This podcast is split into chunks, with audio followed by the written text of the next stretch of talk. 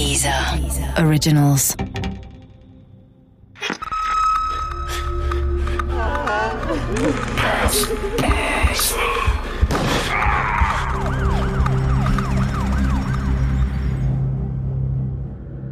Doppelmord Teil 2 Es sah aus wie eine Hinrichtung. So die Einschätzung der Ermittler am Tag nach dem Doppelmord über den Tatort und den Zustand der Leichen im Hausflur.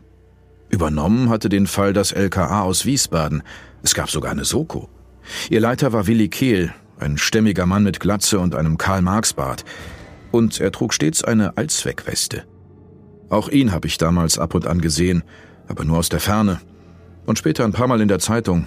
Es war ein seltsam aufregendes, aber auch aufreibendes Gefühl, einem echten Kriminalfall so nahe zu sein. Im ganzen Ort wurde gemunkelt, es kursierten Gerüchte, viele hatten ihre eigene Theorie über das, was hinter dem Mord an den Kimlings stecken musste. Und natürlich hatte auch manche Angst, denn wer weiß, wen diese brutalen Mörder noch auf dem Radar hatten. Inzwischen waren die Leichen im Institut für Rechtsmedizin in Gießen untersucht worden – Anhand der Obduktionsergebnisse wusste die Soko nun, dass sich grausige Szenen abgespielt haben mussten. Karl Kimling war scheinbar überrascht worden. Bei ihm stellte der untersuchende Professor eine sogenannte Abwehrverletzung fest, zugefügt durch ein großes Messer. Die Todesursache? Ein Halsschnitt mit Öffnung der Halsschlagader. Es muss spritzend geblutet haben, denn die Leiche war völlig blutverschmiert. Renate Kimling hatte es noch schlimmer erwischt. Stichverletzungen am Rücken, Schnittwunden an den Händen und Verletzungen durch stumpfe Gewalt. Sie war festgehalten worden und dann gestürzt. Ihr Martyrium? Eine Stichverletzung am Hals durch Öffnung der großen Vene. Während Karl sehr schnell starb, erlitt sie einen Verblutungstod. Denn hier erwischten der oder die Täter nicht die Halsschlagader, nur die Vene. Trotz großem Blutverlust dauerte ihr Todeskampf bedeutend länger. Das könnte die Russenmafia gewesen sein. Es gibt wohl Probleme im Außenhandelsbereich der Firma. Das sollten Sie mal prüfen. Ja, dieser Tipp kam von Kai. Also, Moment, das habe ich ja noch gar nicht erzählt. Kai war damals der Freund von Ines. Ines ist die große Tochter der Kimlings. Und es gibt noch eine, Julia heißt sie, vier Jahre jünger. Jedenfalls war dieser Kai Koch bei der Bundeswehr trug Schnauzer und wohnte noch bei seinen Großeltern im Ort unterm Dachgeschoss. Mit Ines. Sie war zwei Jahre jünger, also zwanzig, und hatte blondes, schulterlanges, glattes Haar. Die habe ich an der Tankstelle damals gesehen. Auch die jüngere Schwester, etwas kleiner, pummelig und rothaarig. Sie kam ab und zu zum Kippenkaufen vorbei. Kerstin zeigte sie mir einmal und meinte, das sind übrigens die beiden Töchter der Kimlings. Vielleicht wundern Sie sich ein bisschen, wieso ich all diese Details noch kenne oder auch Einzelheiten aus dem Obduktionsbericht weiß. Nun, die ganze Geschichte mit dem Doppelmord an den Kimlings hat mich damals schockiert und in den Bann gezogen. Ich habe alle möglichen Zeitungsberichte darüber geradezu verschlungen, und es gab eine ganze Menge davon.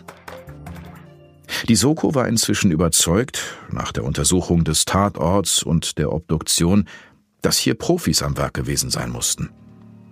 Aber Willi Kehl und seinen Leuten war nicht entgangen, dass am Tatort irgendetwas nicht stimmte. Also zumindest, wenn das Motiv ein Raubmord sein sollte. Denn Raub in Anwesenheit der Opfer macht wenig Sinn. Das tut man ja besser, wenn keiner zu Hause ist.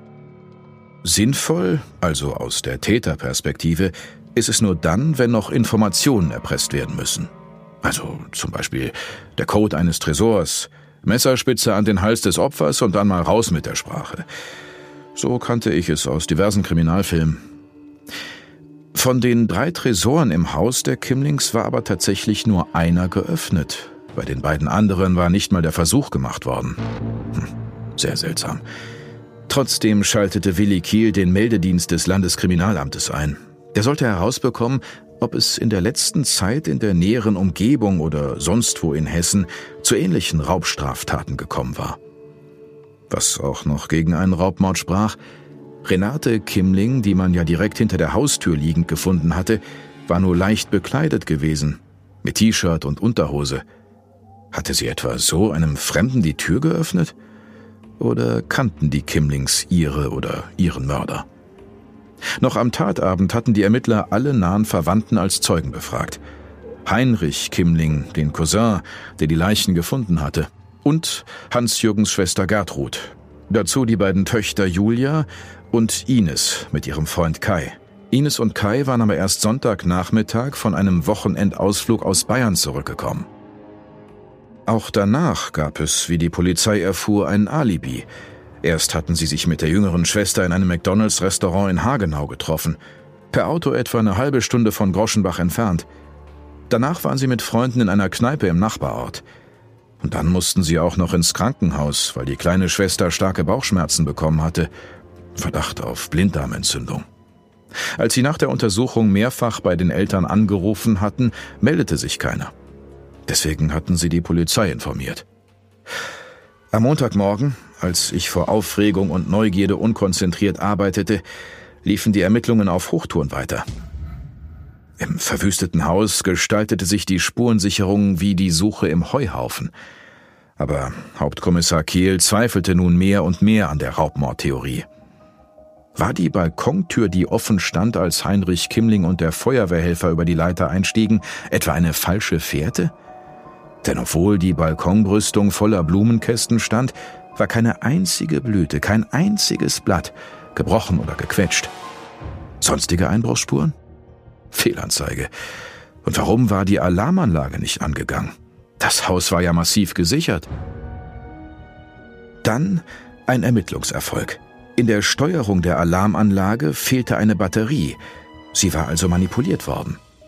Willi Kehl und die Ermittler überlegten, warum sollte jemand, der über den Balkon einsteigt, nachträglich von innen die Alarmanlage ausschalten? Der jetzt naheliegende Schluss war, die oder der Täter waren durch die Eingangstür gekommen. Die Verwüstung und die offene Balkontür reine Ablenkungstaktik. Und weil es nicht um Schmuck und Geld ging, stand fest, was das eigentliche Ziel gewesen war. Der Mord an den Kimlings. Parallel dazu meldete das Landeskriminalamt keine vergleichbaren Raubstraftaten in der näheren Umgebung. Auch nicht in Hessen oder in Deutschland. Es muss kurz darauf gewesen sein, als wir auf der Baustelle die Polizeiwagen ins Werk fahren sahen. Denn nun nahm die Soko die Geschäftsbeziehungen unter die Lupe, Gab es etwa Zahlungsschwierigkeiten? Kimling hatte Verbindungen nach Russland und Polen. Stelle ich mir sehr aufwendig vor. Akribisch alle Geschäftspartner anrufen und abklopfen. Natürlich mussten auch die Mitarbeiter befragt werden. Aus der Firma aber erfuhren die Ermittler nichts Negatives über den Geschäftsführer Kimling und Renate, die in der kaufmännischen Leitung gearbeitet hatte. Auch die Geschäftspartner berichteten von einer harmonischen Zusammenarbeit. Aber gab es Neider? Die Verwandten und Bekannten der Kimlings wohnten alle in Groschenbach. Die Frage war, wer von ihnen könnte ein Interesse gehabt haben? Auch hier liefen die Befragungen. Das Echo ergab keine Motive. Die Kimlings galten sogar als Vorzeige-Ehepaar. Nach all den Jahren noch glücklich, harmonisch, zufrieden. Auch deswegen hätten sie die beiden Töchter adoptiert, hieß es. Ach ja, das hatte ich noch gar nicht erzählt. Ines und Julia waren kurz nach ihrer Geburt adoptiert worden, denn die Kimlings konnten keine Kinder kriegen. Ja, und dann, das muss vielleicht am Montagabend gewesen sein, hatte die Soko die Aussagen von Ines, Kai und Julia überprüft. Die Angaben stimmten. Ihr Alibi war wasserdicht. Nun tappte die Soko im Dunkeln. Kein Raubmord. Nach allem, was bisher bekannt war, keine Erpressung oder Vergeltung. Keine Neider. Aber einer der Oberkommissare aus dem nahen Homburg, der die Soko unterstützte, meldete sich bei Hauptkommissar Kehl. Er hätte aus dem Haus heraus eine irritierende Beobachtung gemacht.